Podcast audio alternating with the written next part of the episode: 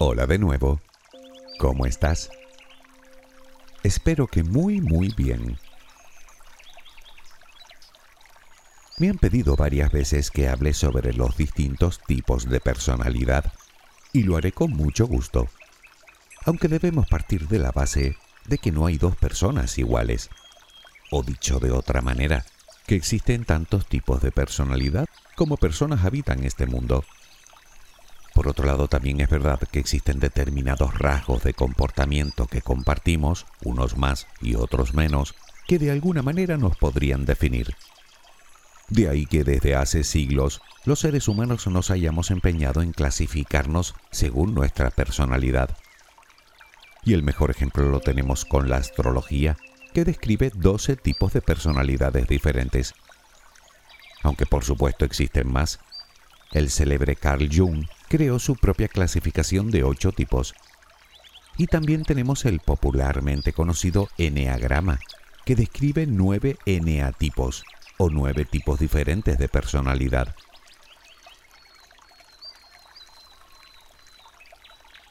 Déjame abrir un paréntesis para hablar de este último, porque en alguna ocasión me han preguntado por él. Enneagrama es una palabra que procede del griego que significa literalmente nueve trazos y se representa como una estrella de nueve puntas encerrada en el interior de un círculo. Cada vértice de la estrella, cada punta, representa un tipo de personalidad diferente, de tal manera que cada persona podría definirse a través del tipo que más se ajuste a ella. A su vez, cada tipo, cada tipo de personalidad, está ligado a otros dos por medio de los propios trazos de la estrella. Estos representan las direcciones a las cuales puede desplazarse cada tipo en función de las circunstancias de su vida. Por ejemplo, el NA tipo 1 hace referencia al perfeccionista. Este sería su tipo básico, pero podría derivar hacia sus adyacentes, hacia el tipo 4, el artista, o hacia el 7, el entusiasta. Son algo así como las rutas de desarrollo personal de cada individuo hacia el que puede derivar.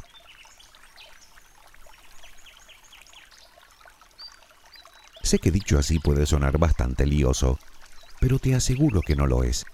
Si tienes la figura delante verás que es muy sencillo de entender. Sin embargo, hay un problema con este sistema de clasificación, y es que no está basado en la ciencia de la psicología, sino más bien en diferentes tradiciones espirituales y esotéricas, como la numerología. Así que la pregunta es, ¿podría servirnos para conocernos mejor a nosotros mismos? Quizás sí, pero yo he optado por otro sistema de clasificación conocido como el indicador Myers-Briggs, uno de los más utilizados, que describe 16 tipos de personalidades diferentes aunque tengo que decirte que ninguno de los sistemas de clasificación de la personalidad humana está libre de controversia, incluido este. Todos tienen seguidores y detractores. Y es hasta cierto punto lógico, puesto que al fin y al cabo hablamos de algo que aún hoy no terminamos de comprender del todo, la psique humana.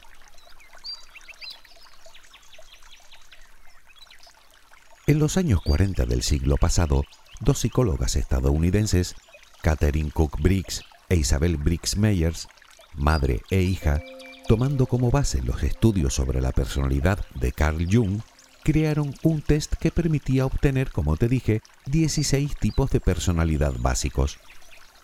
El número 16 se obtiene por la combinación de cuatro preguntas o factores distintos.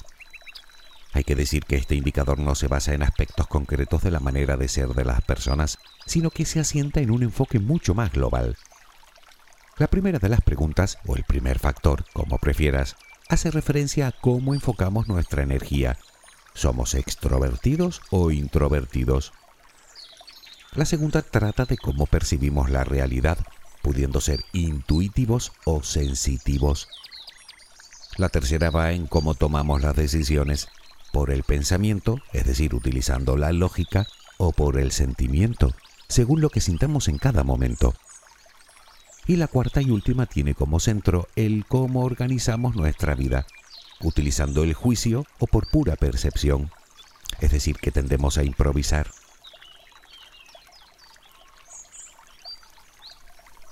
Para estas dos psicólogas, la combinación de esas cuatro preguntas con sus dos posibles respuestas son suficientes como para establecer esos 16 tipos básicos de personalidad. O dicho de otro modo, combinan extroversión e introversión, intuición y sensación, pensamiento y sentimiento, y por último juicio y percepción. Si haces los cálculos verás que te da 16 posibilidades diferentes. Y aunque como te dije antes, también tiene detractores, puesto que muchas veces los resultados son bastante ambiguos, es un indicador que aún se usa en múltiples campos como la pedagogía, las dinámicas de grupo, los recursos humanos y la contratación de personal, y en menor proporción en el propio desarrollo personal.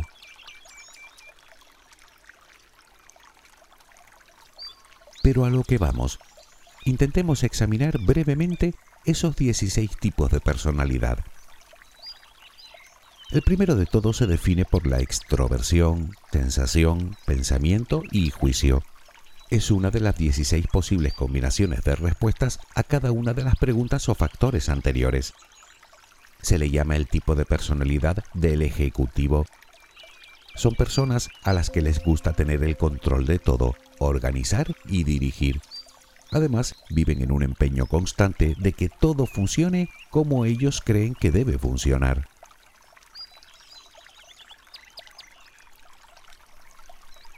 El segundo tipo responde a las cuestiones con extroversión, sensación, pensamiento y percepción. Hablamos de la personalidad del líder, pero del líder con matices. Se dice de este segundo tipo que son personas activas, alegres y que muestran mucha confianza en ellas mismas, pero con cierta tendencia a ejercer el control sobre los demás.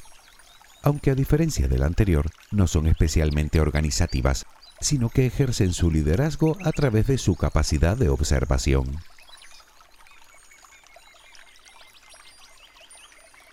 Del tercer tipo se dice que es la personalidad del proveedor personas que siempre están dispuestas a ayudar a los demás, sobre todo en sus círculos más cercanos, intentando por todos los medios que dichos círculos siempre permanezcan estables. Son, según este indicador, cooperativas, sociables, diplomáticas, asertivas y evitan sistemáticamente los conflictos, haciendo valer su opinión y su punto de vista.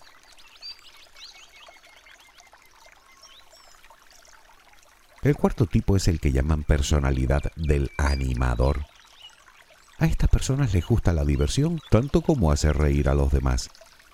Son alegres, espontáneas, simpáticas y suelen mostrar mucha vitalidad, por lo que suelen ser las encargadas del entretenimiento en cualquier reunión. Se les considera de trato amable, cálido y cercano, y tienen un gusto especial por hablar de sus propias experiencias personales.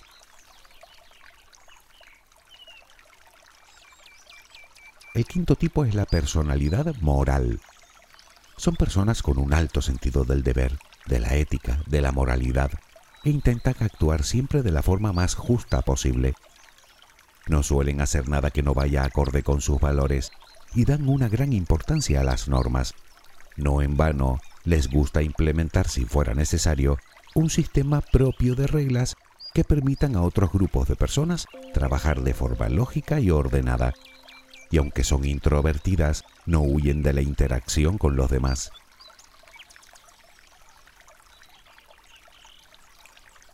El sexto tipo pertenece a la personalidad reservada. Para muchos son lo que llaman personas frías, capaces de analizar cada situación con el fin de dar soluciones a cualquier contratiempo que puedan encontrar, gracias a su tendencia al pensamiento lógico, a su espontaneidad y a su autonomía.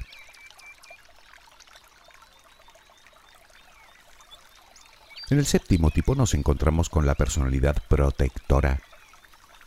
Estas personas se caracterizan por sentir una necesidad imperiosa, por ayudar y proteger a los demás, pero eso sí, olvidándose de sí mismas. Centran su vida en cubrir las necesidades del resto, pero no muestran grandes aspiraciones y ambiciones para ellas mismas. Se esfuerzan constantemente en hacer exactamente lo que se espera de ellas, a la vez que piensan que es malo pedir una contraprestación a dicho esfuerzo, por ejemplo, a la hora de pedir un aumento de sueldo en su empleo, por mucho que hayan trabajado para merecerlo, todo lo cual hace de ellas personas confiables, sí, pero solo para los demás.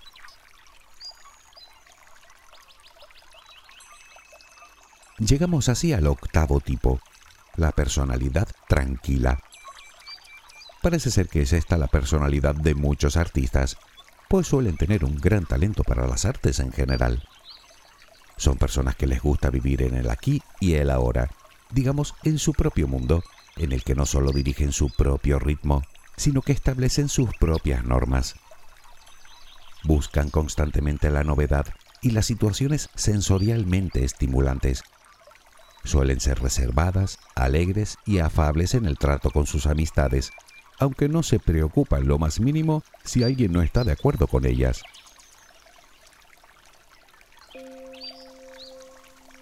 En el noveno lugar tenemos a las personas que disfrutan de una gran voluntad y de una mentalidad fuerte, con las ideas bien claras. Son personas que no se derrumban ante las dificultades. Son comunicativas, de pensamiento flexible y con un don natural a encabezar grupos de personas. De hecho, es la personalidad del líder en su más pura esencia, pues no tiene la tendencia a controlar a los demás, sino que son los demás los que lo siguen voluntariamente. El motivo es que por un lado suelen adaptarse bien a los cambios cada vez que el entorno sufre alguna variación y por otro poseen la habilidad de explicar sus ideas y proyectos de manera que resulte interesante para los demás, lo cual les provee de las características necesarias para ser, entre otras muchas cosas, por ejemplo, un buen comercial.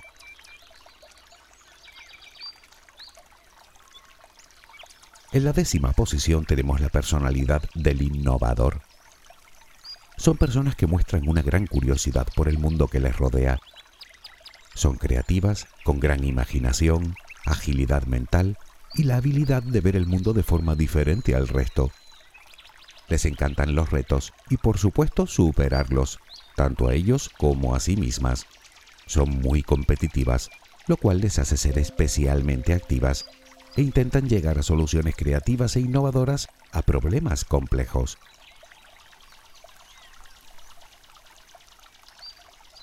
En el undécimo lugar tenemos a la personalidad carismática.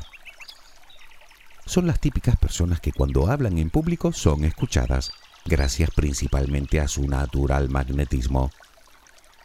Tienen ese raro don de atraer a los demás y comunicar bien sus ideas y sus puntos de vista. Tanto es así que son muy capaces de influir en la conducta ajena, generalmente para bien. Digo generalmente porque a veces es lo contrario aunque por norma general gustan de ofrecer apoyo, consejo y enseñanza a los demás, guiándolos en su propia evolución. Y hacen lo que pueden por mejorar el bienestar del mayor número posible de personas a través tanto de sus ideas como de sus acciones. Se consideran personas creativas que se interesan por muchos ámbitos del conocimiento a la vez.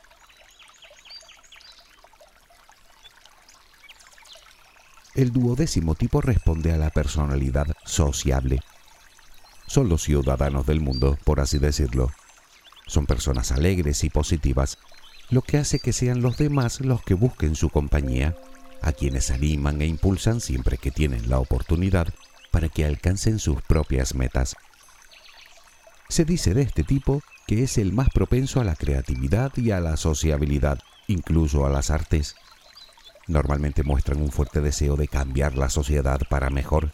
De hecho, suelen involucrarse en tareas colectivas para ayudar de alguna manera a los demás, pensando por encima de todo en el impacto social de sus acciones. Obviamente no son nada individualistas, aunque por contra parece ser que se distraen con facilidad y tienden a la procrastinación cuando las tareas son demasiado repetitivas, simples o aburridas.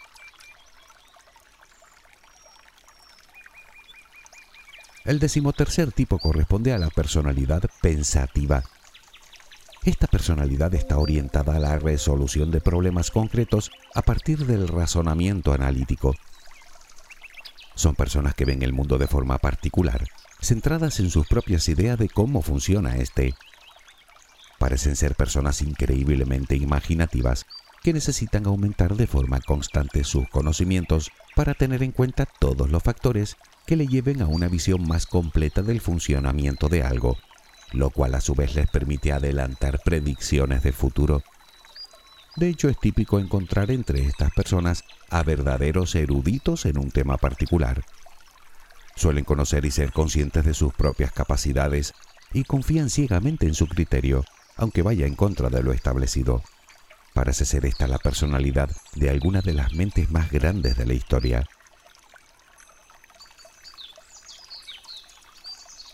El decimocuarto tipo equivale a la personalidad reflexiva.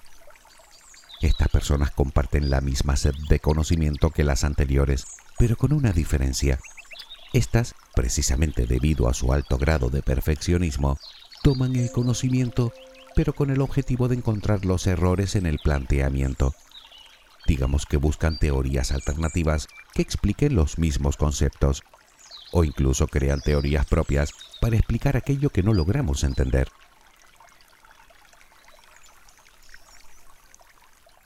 En el decimoquinto lugar tenemos la personalidad consejera. Es la personalidad que goza de mayor empatía, tienen esa capacidad de interpretar a la perfección las emociones y sentimientos ajenos e intentan utilizar esa información simplemente para ayudarlos, ofreciéndoles buenos consejos, aunque eso sí, principalmente a sus seres queridos. Son personas sensibles que saben escuchar, son reservadas y se mueven por ideales tan bien definidos que sienten la necesidad de que los demás también se beneficien de ellos Tal vez este tipo de personalidad se te parezca mucho al tipo protectoras, pero existe una diferencia muy importante. Mientras que las protectoras se olvidan de sí mismas, estas personas, las consejeras, no se olvidan, es decir, que no descuidan sus propias necesidades.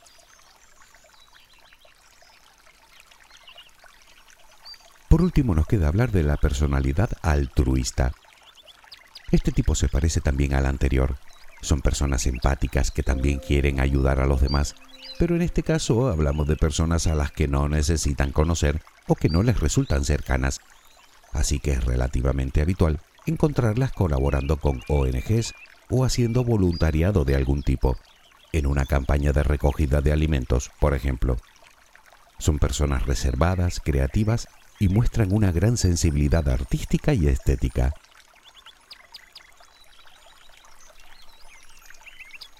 ¿Qué? ¿Has visto tu reflejo en alguno de los tipos? Seguro que sí.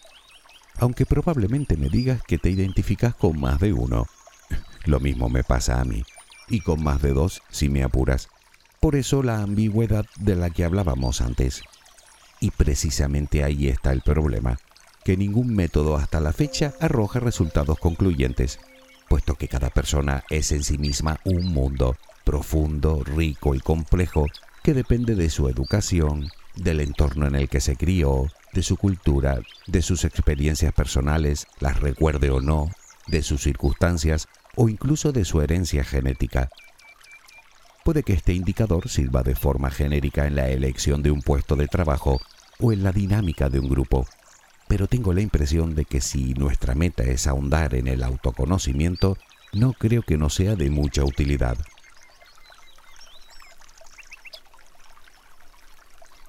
Te digo todo esto porque, sin querer menospreciar el trabajo de nadie, por supuesto, nos hemos olvidado de algo muy importante que debemos considerar, el llamado efecto Forer, también conocido como efecto Barnum.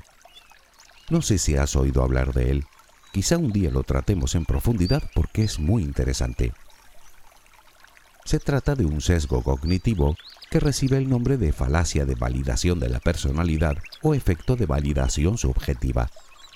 Consiste en esa tendencia que tenemos de creer a pie juntillas en las descripciones sobre nosotros que hacen otras personas que consideramos con cierta autoridad, sin darnos cuenta de que dichas descripciones son tan vagas y generales que podrían ser aplicadas a casi cualquier persona.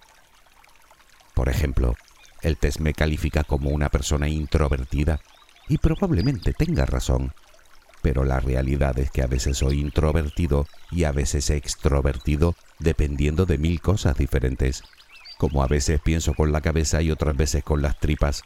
Como a veces estoy triste y otras veces hasta los cascabeles me envidian. y supongo que lo mismo te sucederá a ti. ¿Y eso qué dice de ti o de mí? Simple, pues que tú eres tú y que yo soy yo.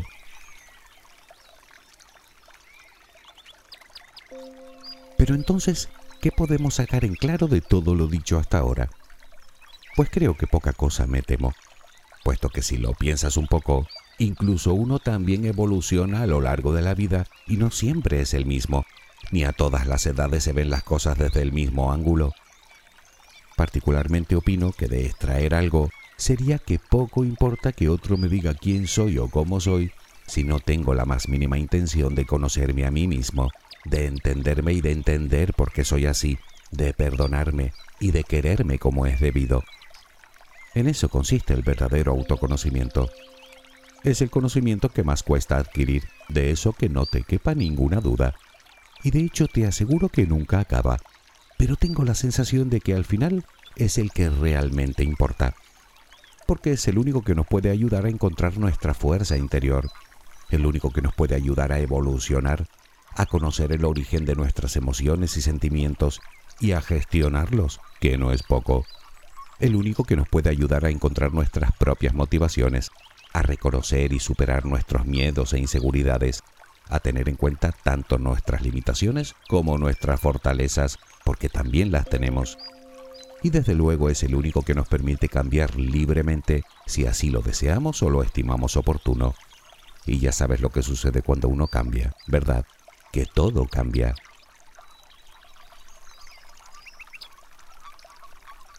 Si realmente quieres saber quién eres o cómo eres, una de dos.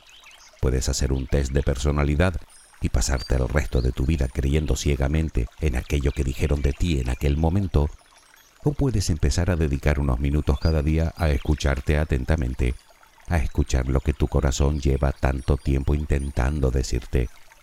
Pero para que funcione debes hacerlo desde la amabilidad, la empatía y el respeto hacia ti, desde la compasión, el perdón y, ¿por qué no?, desde la gratitud también.